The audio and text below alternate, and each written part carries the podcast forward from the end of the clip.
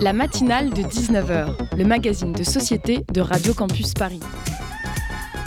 On y parle de sujets sérieux, de sujets moins sérieux, de ce qui se passe en Ile-de-France et de débats pas forcément consensuels. Tous les jours du lundi au jeudi sur le 93.9. Bonsoir à toutes et à tous et bienvenue dans la matinale de ce jeudi 11 janvier 200. C'est le nombre de personnalités qui ont signé la tribune publiée dans Mediapart et l'Humanité le dimanche 7 janvier. Tribune appelant à manifester le 21 janvier contre la promulgation de la loi immigration.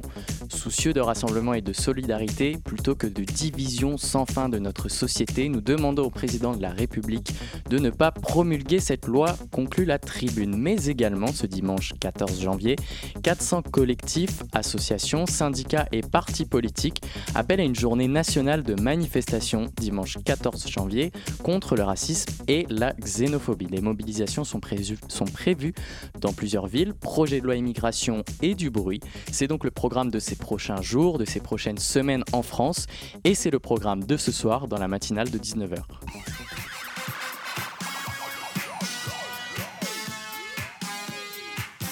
Au programme de cette matinale, on écoutera l'équipe de Radio Campus Grenoble qui s'est rendue au rassemblement du 18 décembre dernier à Grenoble pour protester contre eh bien, la loi asile et immigration. En deuxième partie d'émission, José Louis nous parlera de millefeuilles, mais littéralement, de millefeuilles administratifs. S'en suivra le Zoom. En deuxième partie, Rosella et Suzanne recevront Christian Hugonnet, ingénieur acousticien fondateur de la Semaine du Son. Et pour conclure cette émission, qui dit janvier dit Dry, Dry January. Vous l'avez, Tiffen nous parlera de Dry January. On est en direct jusqu'à 20h sur le 93.9 FM. Merci d'écouter la matinale la matinale de 19h. Du lundi au jeudi sur Radio Campus Paris. Au lendemain de l'acceptation par l'Assemblée nationale du projet de loi Asile et Immigration, nos confrères et consoeurs de Radio Campus Grenoble se sont rendus au rassemblement du 18 décembre dernier. Ils ont pu rencontrer des membres du réseau Université sans frontières 38 et de la section jeunes d'Amnesty International afin de parler de leurs actions et de leurs engagements. On les écoute tout de suite. Quand on néglige sa jeunesse, c'est dans le fond qu'on tombe en dépression et qu'on est incapable de préparer son avenir.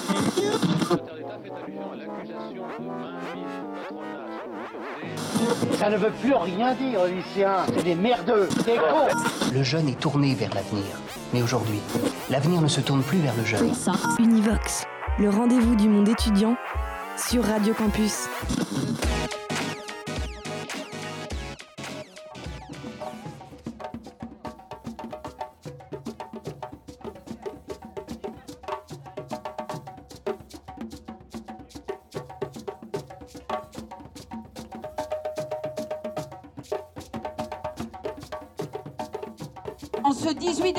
Décembre 2023, notre manifestation revêt un caractère particulièrement important, se situant dans le contexte de la discussion de la loi Asile-Immigration voulue par le ministère de l'Intérieur Darmanin. 22e loi en 40 ans dont il n'est nullement besoin. Le projet de loi n'améliorerait en effet en rien les conditions de vie et de sécurité des Françaises et des Français. Il aggraverait celles des étrangers et des étrangères qui travaillent, qui cotisent, qui innovent, qui scolarisent leurs enfants en France. Pire, ce projet validerait les thèses les plus sombres de l'extrême droite. Univox, le rendez-vous du monde étudiant sur Radio Campus. Pour cette Univox, nous nous penchons sur les jeunes qui s'engagent pour les droits humains. Nous nous sommes rendus à la manifestation du 18 décembre à Grenoble et nous avons interrogé RUSF, une association qui accompagne et lutte contre la précarité des étudiants étrangers, ainsi que l'antenne jeune de Grenoble d'Amnesty International. Nous sommes maintenant avec Adal et Charles, membres du RUSF, le réseau Université sans frontières.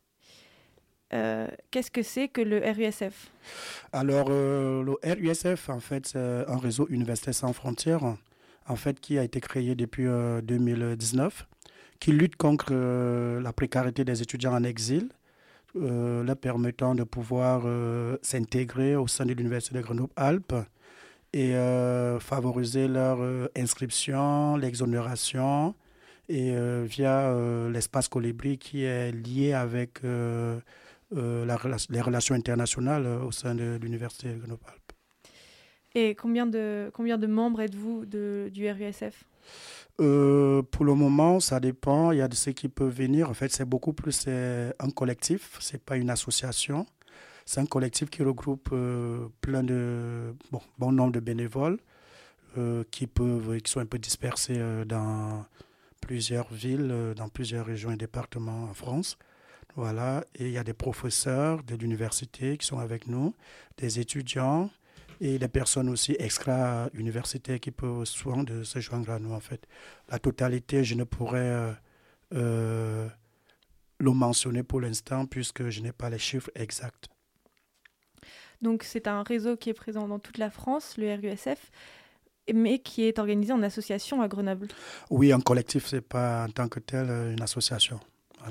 D'accord. Et quelles, quelles sont les actions que vous menez, par exemple?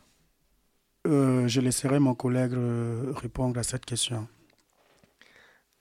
Alors, euh, déjà, il faut, faut, noter que, que nous avons une ligne politique qui fait que nous sommes en soutien de, des étudiants, étudiantes, étrangers, étrangères pour les accompagner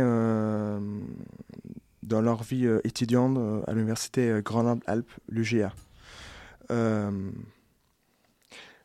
Du coup, nous avons pu mener certaines actions politiques. On mène des actions telles que l'accompagnement de, de hausse des inscriptions, parce qu'à l'université, vous connaissez déjà la loi de, de, Macron de 2017, voilà, qui stipulait que les étudiants étrangers nouvellement arrivés doivent payer un tel montant euh, environ 2000, je peux me tromper, les chiffres exacts. Et euh, l'USF, en fait, comme action politique, ils ont mené pour euh, empêcher cela, que ceci s'instaure en fait au sein de l'Université de Grenoble-Alpes. Nous accompagnons, nous accompagnons également euh, comme action des étudiants à ne pas succomber à la discrimination et au racisme dans les parcours d'études et dans leur vie de, des personnes exilées au sein de l'université. Donc pour ça, vous avez des permanences? Ah oui, effectivement.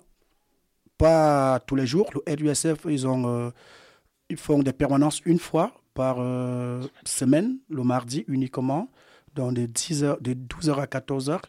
Voilà. Et le reste du temps, c'est beaucoup plus Colibri qui s'occupe du reste, en fait.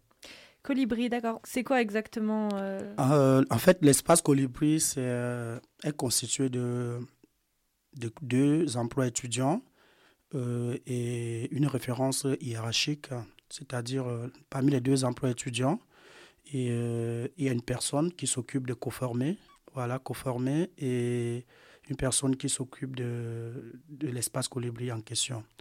Et conformer, en, en fait, c'est une branche de l'espace colibri qui s'occupe des formations euh, les petites formations de deux heures par euh, semaine, euh, c'est-à-dire les cours de français, mathématiques, les cours d'anglais et, d'informatique. Voilà. En fait, c'est pour les étudiants désirant améliorer leur niveau en français, c'est-à-dire nous allons de A1 à éventuellement à B2. Voilà. Vous savez que la plupart des étudiants qui, qui viennent à, à l'université, à l'UGA, pour poursuivre leurs études. Euh, pour entrer à l'université, euh, ça dépend de la subjectivité des facultés. On demande niveau minimum B2 en première année de licence et en master, c'est C1. Voilà. Et des étudiants euh, qui viennent des pays non francophones, voilà, ils sont obligés de fournir ce qu'on appelle un test TCF voilà, qui montrent leur niveau euh, de français, sauf si ceux-ci ou celles-ci euh, ont suivi des études euh, uniquement en français pendant le collège, le lycée. Voilà, donc du coup, on les aide à se faire former et après cette formation, beaucoup plus pour le français, et ils partent vers des tests TCF, voilà, Comme cette année, on a beaucoup plus reçu des, étudiants ukrainiens voilà, qui venaient de l'Ukraine qui sollicitaient continuer les études au niveau de l'université. Il est bien vrai qu'ils suivaient ça, mais aussi suivaient une formation qu'on appelle le DU passerelle, qui concerne uniquement, en fait, c'est au QF. Voilà, le QF, c'est le centre français euh, de l'Université de Grenoble, qui forment uniquement des, euh, des étudiants euh, qui viennent des pays non francophones, mais ayant avec un statut de demandeur d'asile et aussi des réfugiés uniquement. Voilà. Ces formations, elles sont gratuites? Pour, les pour nous, chez nous, à Coformé, oui, elles sont gratuites. En fait, c'est du bénévolat que des étudiants de FLE qui sont en Master 2 pour valider leurs années, qui qu'on recrute pour qui deviennent des professeurs pour donner cours euh, aux, étudiants qui sont dans le besoin. D'accord, donc ça c'est co-formé, ah une des deux antennes de l'espace Colibri. Effectivement, voilà.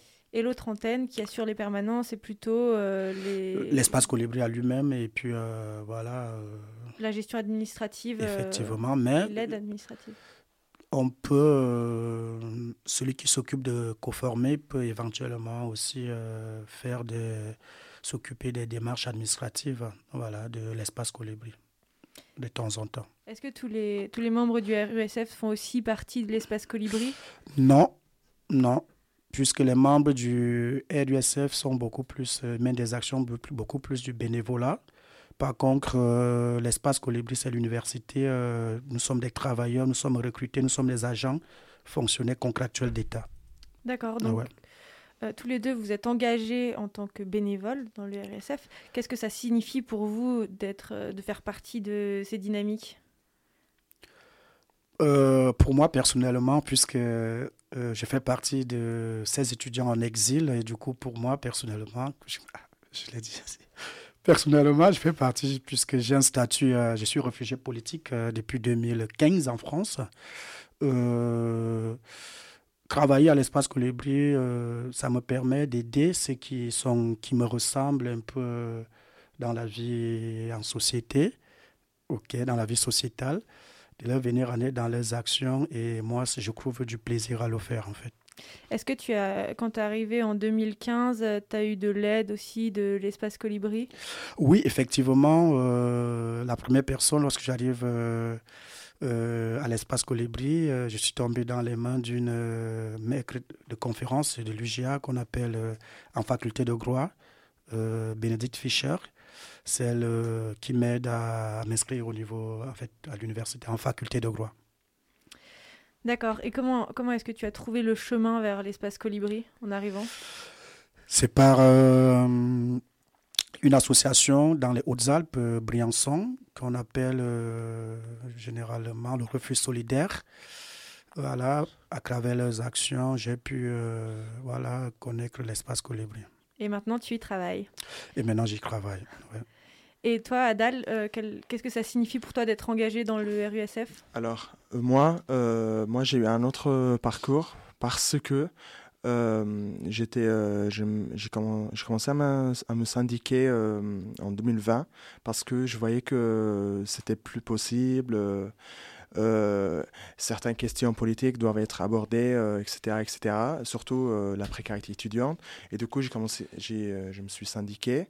Et syndiqué, tu veux dire J'étais dans un syndicat étudiant. Dans un syndicat étudiant. Et euh, après, j'ai quitté le syndicat parce que je ne me trouvais pas dedans. Euh, C'était pas euh, le genre d'accent qui, qui, on va dire, euh, qui, qui, était tellement productif. Donc, j'ai cherché sur les réseaux sociaux et je, je suis tombé sur USF. Et j'ai commencé avec une petite réunion. Qu'est-ce que c'est des actions productives pour toi? Dans mon sens perso, ce serait des actions qui, des actions concrètes des actions concrètes qui, euh, qui font changer des choses. On ne se limite pas au slogan, on, on, essaye de, de faire euh, de réelles choses. Donc par exemple des manifestations Des manifestations, ça peut être euh, comme le permanence qu'on fait à l'espace Colibri, ça peut être des campagnes avec des campagnes pour les conditions décentes de vie des étudiants. Donc, est-ce que euh, vous avez la sensation, en vous engageant dans le RUSF, d'apporter quelque chose euh, autour de vous, d'apporter quelque chose de positif au monde? Effectivement, puisque la plupart des personnes qui viennent nous rencontrer repartent avec euh, euh, un sourire euh, tout élargi. Voilà, certains ou certaines qui retrouvent voilà, des solutions dans leurs problèmes, je dirais même problématiques, et que ce soit au niveau de, des inscriptions à l'université, des candidatures, au niveau des lycées professionnels et aussi des problèmes personnels donc, auxquels je, je ne pourrais pas détailler ici en fait. Euh, c'est exactement la même réponse que j'ai. C'est vraiment quand les gens arrivent, ils sont soit déçus, soit euh, frustrés, soit ils sont, ils sont vraiment en plein stress. Et euh, quand ils partent avec une sourire, ça, ça, ça nous ferait tellement de bien. Et franchement, pour moi, c'est une cause qui me tient à cœur. Et euh, j'imagine que vous avez dû entendre parler, de la loi Asile et Immigration qui a été acceptée hier par l'Assemblée nationale. Qu'est-ce que ça vous qu'est-ce que ça vous fait par rapport à votre histoire personnelle et par rapport aussi à votre engagement et à votre sensibilité à la cause des personnes en exil? Euh, Comment en quoi ça vous touche? Euh, Moi personnellement, c'est une loi qui me touche vu que d'abord dans un premier temps pour les étudiants euh, étrangers, puisque la loi restreint certains droits le concernant. Et euh, ils vont se retrouver en fait dans une précarité inouïe qui les empêcherait non seulement ceux qui sont sur le territoire déjà de pouvoir continuer leurs études en bien, et aussi ceux déjà en fait qui, qui sont encore dans leur pays qu'il sollicite euh, venir continuer les études euh, en France, étant donné que la France euh, est connue comme étant un pays d'accueil et puis des droits de l'homme. Et la loi qui a été mise en évidence hier, adoptée par l'Assemblée nationale, vraiment a rabaissé la France, a, a mis la France dans l'obscurité je dirais même le mot, le terme c'est un peu compliqué, mais dans le, je voulais dire l'obscurantisme. Voilà, et euh, les étudiants. L'obscurantisme parce que c'est gouverné par la peur? Aujourd'hui, oui, c'est gouverné par la peur et aussi par euh, des. Bon, je ne vais pas prononcer le mot, je voulais dire des personnes euh, qui ne veulent pas du bien de la France, en fait. Parce qu'aujourd'hui, s'ils empêchent les étudiants étrangers, en les amenant, les obligeant à payer des cautions tel que, je ne sais pas, comme euh, le ministre disait hier, euh, ça amènera la France dans les dérives totales, puisque les gens ne solliciteront plus euh, la France comme un pays d'accueil, un pays des droits de l'homme pour venir faire des études et propager la culture française dans le monde entier. Mm-hmm. C'est vrai que c'est vrai qu'il y a beaucoup de problèmes, mais je ne vois pas que cette loi sera grand-chose. Pourquoi? Eh ben, parce que, euh, parce que cette loi est en train de dire que euh, la raison est toutes les personnes d'origine étrangère. Nous pensons que qu'il faut euh, faire face à cette loi et nous essayons de lutter pacifiquement à travers toutes nos actions et permanences, etc on continue euh, donc à, agir et à aider les personnes qui en ont besoin et euh, voilà, à, faire euh, du mieux qu'on peut pour vivre dans un monde plus acceptable. Eh bien, merci à vous. Merci Charles, merci Adal. Merci à toi. Merci à toi. Univox. Nous accueillons aujourd'hui au studio Lorna, responsable de l'antenne jeune Grenoble Campus d'Amnesty International France, Klaus, co-responsable de l'antenne jeune, et Calum, secrétaire général de l'antenne jeune. Bonjour. Bonjour. Alors, euh, est-ce que vous pouvez nous, nous, présenter un petit peu votre association, euh, Amnesty International, et plus précisément l'antenne jeune? Bien sûr. Alors tout d'abord, merci de nous recevoir. Alors, Amnesty International est une ONG qui milite à travers le monde pour préserver et promouvoir les droits humains. Nous nous appuyons pour cela sur la Déclaration universelle des droits de l'homme de 1948 et d'ailleurs nous avons obtenu le prix Nobel de la paix en 1977. Nous sommes près de 10 millions dans pas moins de 70 pays, me semble, mais nous agissons de partout pour faire respecter les droits humains. Notre collectif est une véritable force et ça donne de l'impact à nos actions d'ailleurs. Ensemble, on tente de, mener certains combats et nous remportons de nombreuses victoires. Nous avons pu le prouver à travers euh, toute notre histoire. Et notre euh, objectif, c'est de faire cesser les violations des droits humains et de faire progresser la justice. D'ailleurs, euh, une de nos forces, c'est notre impartialité, notre indépendance vis-à-vis de toute tendance politique. Nous sommes apolitiques. Et tout intérêt économique, croyance religieuse ou autre. Notre indépendance se trouve également dans notre indépendance financière. Dépendons de personne, si ce n'est de, de nos militants. En termes d'organisation, euh, comment ça marche avec l'antenne entre l'antenne jeune et l'antenne euh, Alors il y a un groupe. Alors oui, en effet, il y a euh, une antenne jeune, donc c'est pour les 15 à 26 ans, à 26 ans normalement. Et au-dessus, c'est ce qu'on va appeler un groupe local. Donc dans les deux cas, ce sont des, des groupes de militants Amnesty International qui se battent justement pour les, pour les combats d'Amnesty. Et d'ailleurs, nous avons trois principes d'action.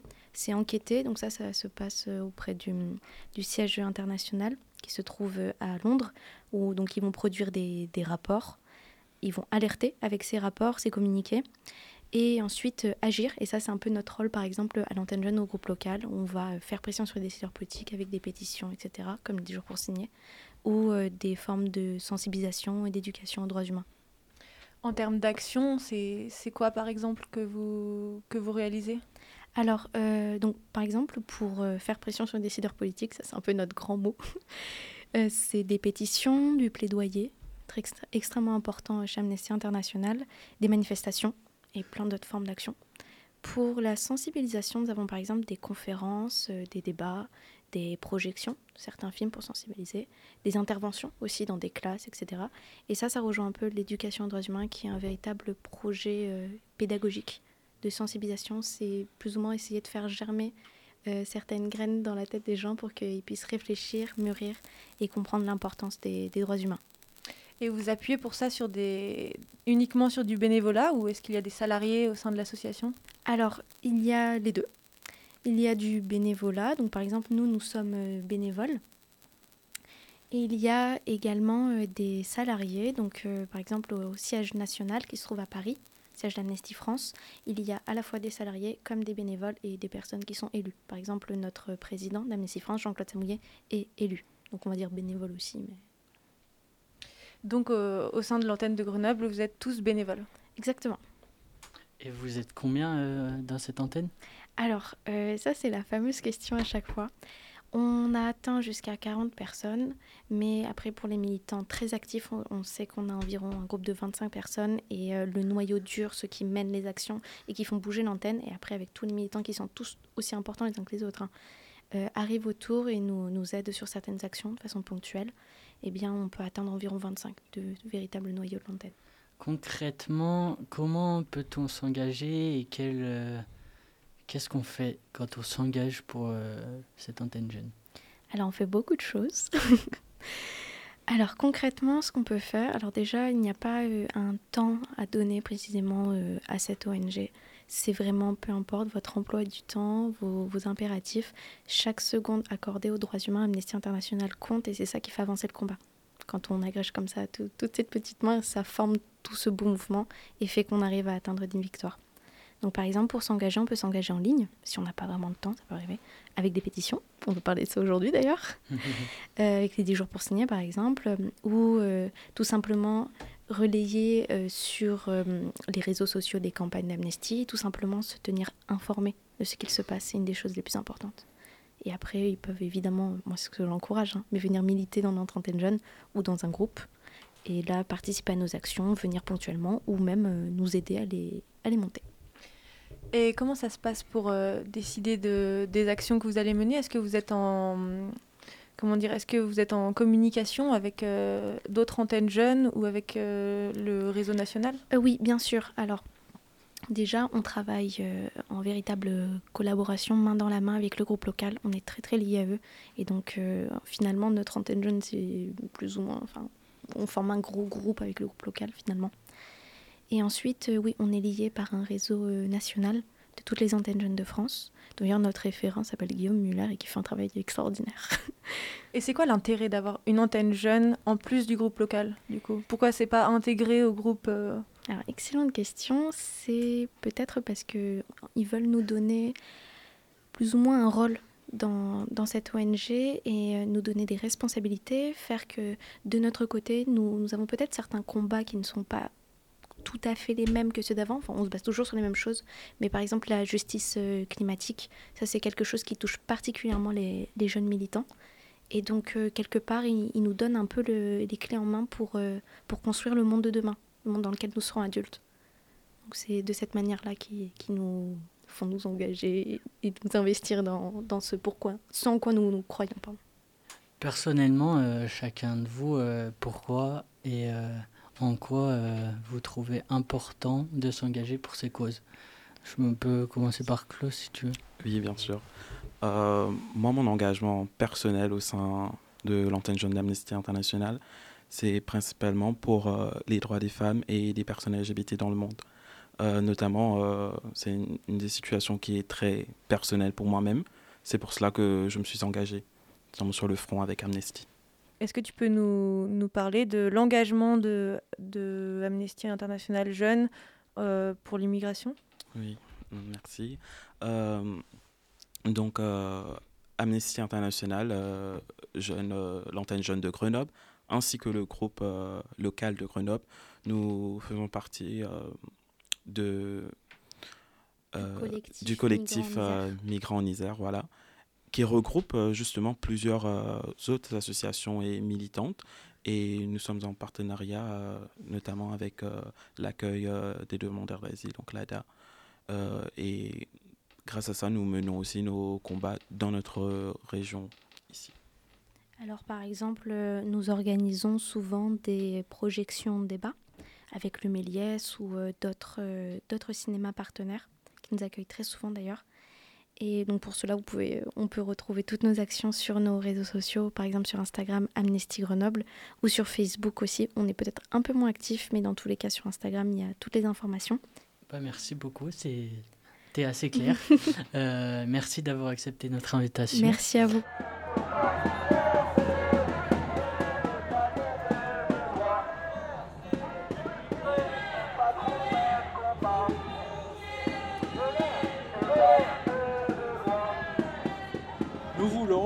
Politique migratoire qui soit basée sur l'accueil, sur l'hospitalité, sur l'aide à l'intégration des étrangers, afin que nous puissions vivre ensemble en paix. Univox, le rendez-vous du monde étudiant sur Radio Campus.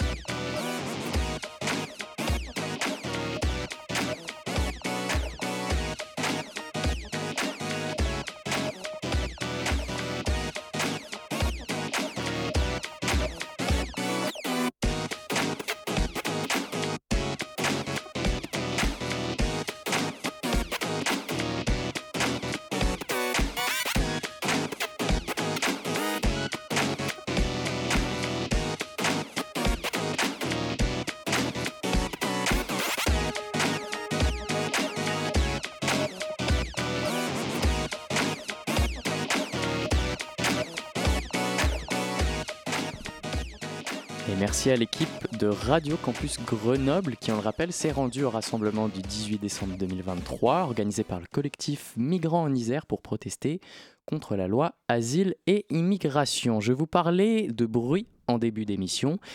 Eh bien, il va arriver parce que Rossella et Suzanne recevront Christian Hugonnet, fondateur de la Semaine du Son. Mais juste avant ça, José Louis nous parlera de millefeuilles administratifs. Restez avec nous sur Radio Campus Paris. Tout de suite, c'est Eyes Without a Face de Billy Idol.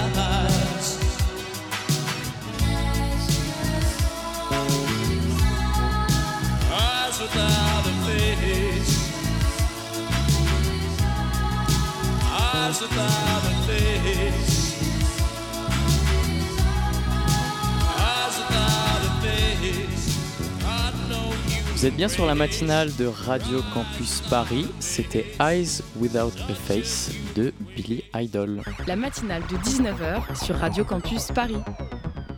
Passons maintenant à la chronique de José Louis. José Louis, l'administration ou la réalité Uderzo. Bonjour Lucas, bonjour à tous. Aujourd'hui, nous allons parler de l'administration française, de sa complexité, voire de son absurdité. L'administration française est un vaste labyrinthe où il est facile de se perdre. Il existe des dizaines de ministères, chacun avec ses propres règles, chacun avec ses propres procédures, chacun divisé en dizaines de services, chacun avec ses propres bureaucrates, chacun avec sa propre vision du monde. Pour obtenir un simple document, il faut souvent remplir des formulaires interminables, fournir des pièces justificatives incompréhensibles et passer des heures à attendre dans des files d'attente interminables. Est-ce que tu as un exemple? Bien sûr. Par exemple, pour demander une carte d'identité, il faut fournir une photo d'identité, un justificatif de domicile, un justificatif de nationalité, une preuve de paiement, des frais de dossier et encore une dizaine d'autres documents. Et si vous avez oublié de fournir une pièce justificative, il, faut, il faudra recommencer tout le processus. Mmh. De plus, ce processus peut prendre plusieurs mois et pendant tout ce temps, vous ne savez pas si votre demande sera acceptée ou rejetée. Sympa, hein un autre exemple plus concret, l'application Oui SNCF qui se targue d'être bien notée par ses utilisateurs. Bah, par exemple, elle n'accepte pas les cartes bleues françaises, mais seulement celles étrangères. Alors en effet, euh, c'est complexe, mais tu dis que l'administration est aussi absurde Oui, euh, elle est aussi également absurde. Par exemple, il est interdit de prendre des photos dans certains bureaux administratifs, dans d'autres, il est interdit de manger même si ces bureaux sont vides, et dans certains, il est interdit de parler à voix haute. Logique quand il nous tient. Hein. L'administration française est un véritable casse-tête pour les Français, mais aussi pour les étrangers. Cette absurdité est source de frustration, de colère, voire de phobie administrative, de découragement systémique et de sentiment d'assistanat renforcé. Et alors rien de positif à tout ça? Si tu veux, on peut dire qu'il y a une certaine poésie dans cette absurdité. Elle est un reflet de la complexité de la société française, de son histoire, de sa culture. C'est un, monument à la bureaucratie, mais aussi à l'imaginaire euh, humain. Mais désolé, l'administration française est tellement complexe qu'elle est impossible à comprendre pour les citoyens lambda. Les règles sont si nombreuses et si complexes qu'il est impossible de les connaître toutes.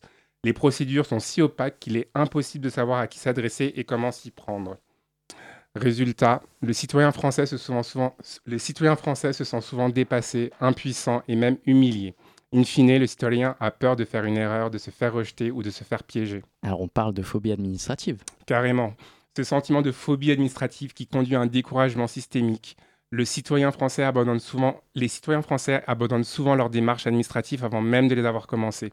Ce découragement est encore renforcé par le sentiment d'assistanat. L'administration française est tellement omniprésente qu'elle finit par infantiliser les citoyens. Elle leur donne l'impression qu'ils sont incapables de s'occuper de leurs propres affaires. Mais alors, est-ce vraiment un trait de caractère français? Est-ce que les Français et Françaises sont naturellement plus bureaucratiques que les autres peuples? Bah, je crois pas. Hein. Je pense que l'administration française est simplement le reflet d'une société qui est elle-même complexe et absurde. Je ne peux pas m'empêcher de penser à la, BD à la BD Les douze travaux d'Astérix du Derzo, avec cette séquence dans une administration romaine. D'où la réalité Uderzo. Et alors, on parle beaucoup d'IA en ce moment. Est-ce que c'est un sujet pour l'administration française? Alors oui, elle est convaincue que l'IA a le potentiel de transformer l'action publique en améliorant son efficacité, sa performance et son accessibilité. Elle a donc adopté une stratégie nationale pour l'IA qui vise à faire de la France un leader européen dans ce domaine. Une bonne chose peut-être, euh, car euh, une machine ne sera pas influencée par ses propres préjugés ou ses, ou ses propres intérêts. En même temps, le gouvernement français emploie plus de 5 millions de personnes. C'est plus que la population de la ville de Londres. Ça fait beaucoup de monde à, recasser, à recaser et pour gérer un petit pays comme la France. Je conclurai juste par cette phrase Attention à l'État-providence, il ne vous veut pas que du bien. Merci José Louis, le message est passé. Le Zoom, dans la matinale de 19h. Et on reçoit en studio Christian Hugonnet. Bonsoir. Bonsoir. Et pour mener cette interview, Rossella et Suzanne, bonsoir à vous deux. Bonsoir. Bonsoir. Donc, euh, nous avons le plaisir de vous accueillir, euh, Christian Hugonnet, à l'occasion de la Semaine du Son. Euh, donc je vous, présente brièvement, n'hésitez pas à me corriger s'il y a des, erreurs qui sont glissées. Vous êtes ingénieur acousticien diplômé du CNAM, donc le Conservatoire national des arts et métiers. Et euh, depuis voilà, votre formation, euh, le son sous toutes ses formes a été au centre de votre carrière.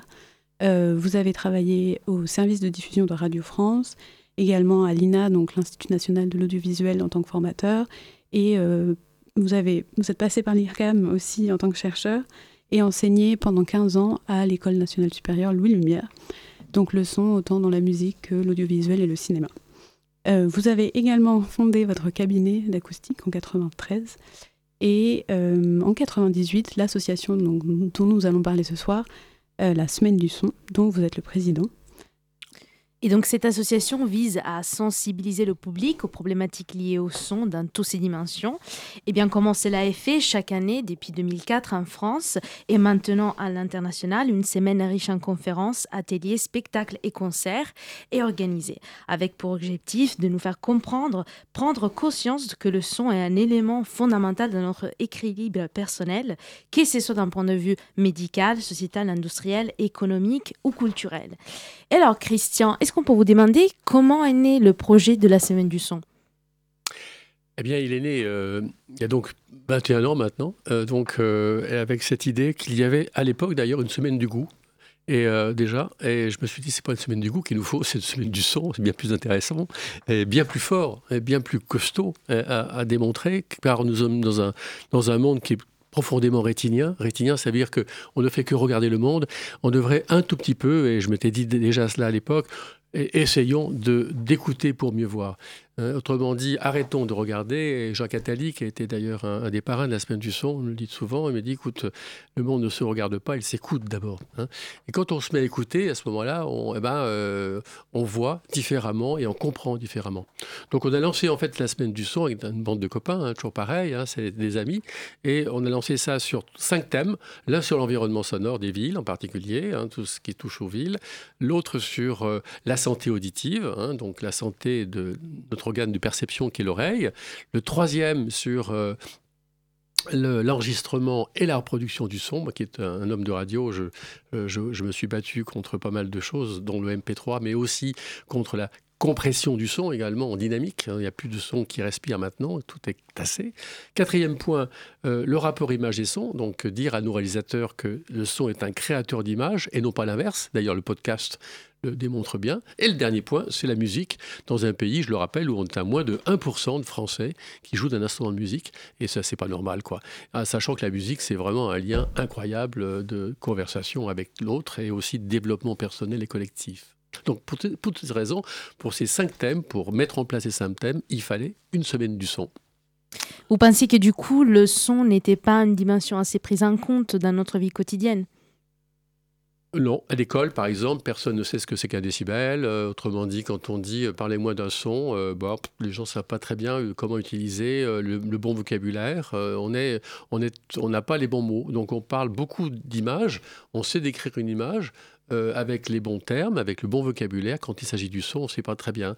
Donc et pourtant, et pourtant, on apprend bien à nager.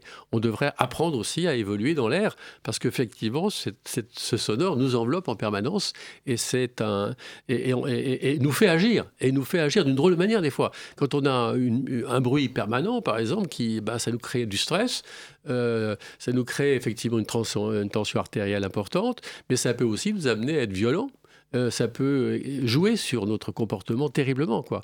Et ça, il faut, il faut en être conscient. Quand on rentre dans un supermarché et qu'on entend une musique euh, au maître qui nous amène effectivement à acheter euh, une, une, savonnette alors qu'on a prévu d'acheter une brosse à dents, c'est qu'il y a un problème. quoi. C'est qu'on est un peu détourné. C'est-à-dire que le sonore nous amène en fait à, à, à ne plus être conscient. On, on, déplace en fait notre, notre centre de conscience. Et ça, c'est très important. Donc il faut, il faut dominer tout ça. Euh, pour revenir sur la semaine du son, en 2019, euh, elle a été commencé à être portée par l'UNESCO, si je ne me trompe pas. On se demandait euh, comment s'était faite cette collaboration, qu'est-ce que ça avait changé aussi pour la semaine du son et peut-être sa, portée ou son impact? Ouais, c'est une bonne question parce qu'en fait, mm. lorsqu'on a lancé la semaine du son, on a lancé une charte évidemment parce que on a on a vu des pays qui on a eu on avait très rapidement, au bout de dix ans, une dizaine de pays qui organisaient la semaine du son également, selon les cinq thèmes que je viens de citer. Et, et on s'est dit, maintenant, il faut, il faut présenter ça euh, à l'UNESCO. C'est un projet onusien, onusien. Et donc, et l'UNESCO, en 2017, n'avait pas compris encore que le sonore pouvait être un, élément sociétal très important de développement de notre société, voire même politique. Hein, je veux dire, euh, il est clair que quand on, vous mettez en fait sous cloche euh, toute, une, toute une ville avec un niveau de bruit de 80 décibels, vous empêchez les gens de réagir. Et, du coup, politiquement, ça veut dire quelque chose. Vous pouvez annihiler toute conversation toute, discussion, euh, toute dialectique, et du coup, ça peut avoir des, répercussions importantes sur le plan politique. N'importe euh, euh, je dirais, personne qui a envie effectivement d'être, ne pas être démocratique, il met sa ville dans, il met son pays dans le bruit et il est sûr d'être gagnant, quoi. Donc, il faut faire attention à ça. Donc, l'UNESCO a compris ça et on a transformé en fait cette charte, la charte de l'UNESCO, la charte de la semaine du son, on l'a transformée en dans une résolution qui s'appelle la résolution 39C59 qui dit l'importance du son euh, dans le monde actuel, promouvoir les bonnes pratiques et on a fait ça avec la Côte d'Ivoire, on a fait ça, on a déposé ça avec le Japon, la Côte d'Ivoire, avec euh, euh, l'Argentine, le Liban et la France. Et les gens, il y a eu 195 pays qui ont applaudi cette résolution. C'était jamais, ça n'était jamais passé jusqu'à présent. Jamais on y avait pris conscience que le sonore pouvait être un élément extrêmement important de développement de nos civilisations. Est-ce que vous avez eu l'impression que que la France euh, a été un peu pionnière là-dessus ou c'est un hasard que ce soit né d'abord là et ensuite exporté dans d'autres pays ou est-ce qu'il y avait quand même une prise de conscience qui commençait à, émerger un peu partout et au point que ça devienne comme ça euh, bah, c'est difficile de mm. refaire l'histoire. Mm. Je ne sais pas si je n'aurais pas eu cette idée, peut-être que ça n'allait peut-être pas non plus se faire. J'en sais rien. En tout cas, c'est un concours de circonstances qui fait qu'à un moment donné, vous, avez, vous connaissez un, ambassadeur qui euh, vous dit Tiens, c'est intéressant ce que vous dites, euh, j'aurais pas pensé à ça. Et puis il connaît un autre ambassadeur de, l'UNESCO, etc. Et puis c'est comme ça que, que, les choses se font. Euh, je pense que non, je ne pense pas que la France soit plus consciente que cela. je pense qu'il y a d'autres pays, par exemple le Japon, qui sont beaucoup plus conscients que nous de l'importance du sonore et du silence en particulier, du calme, etc., de la musique à faible niveau.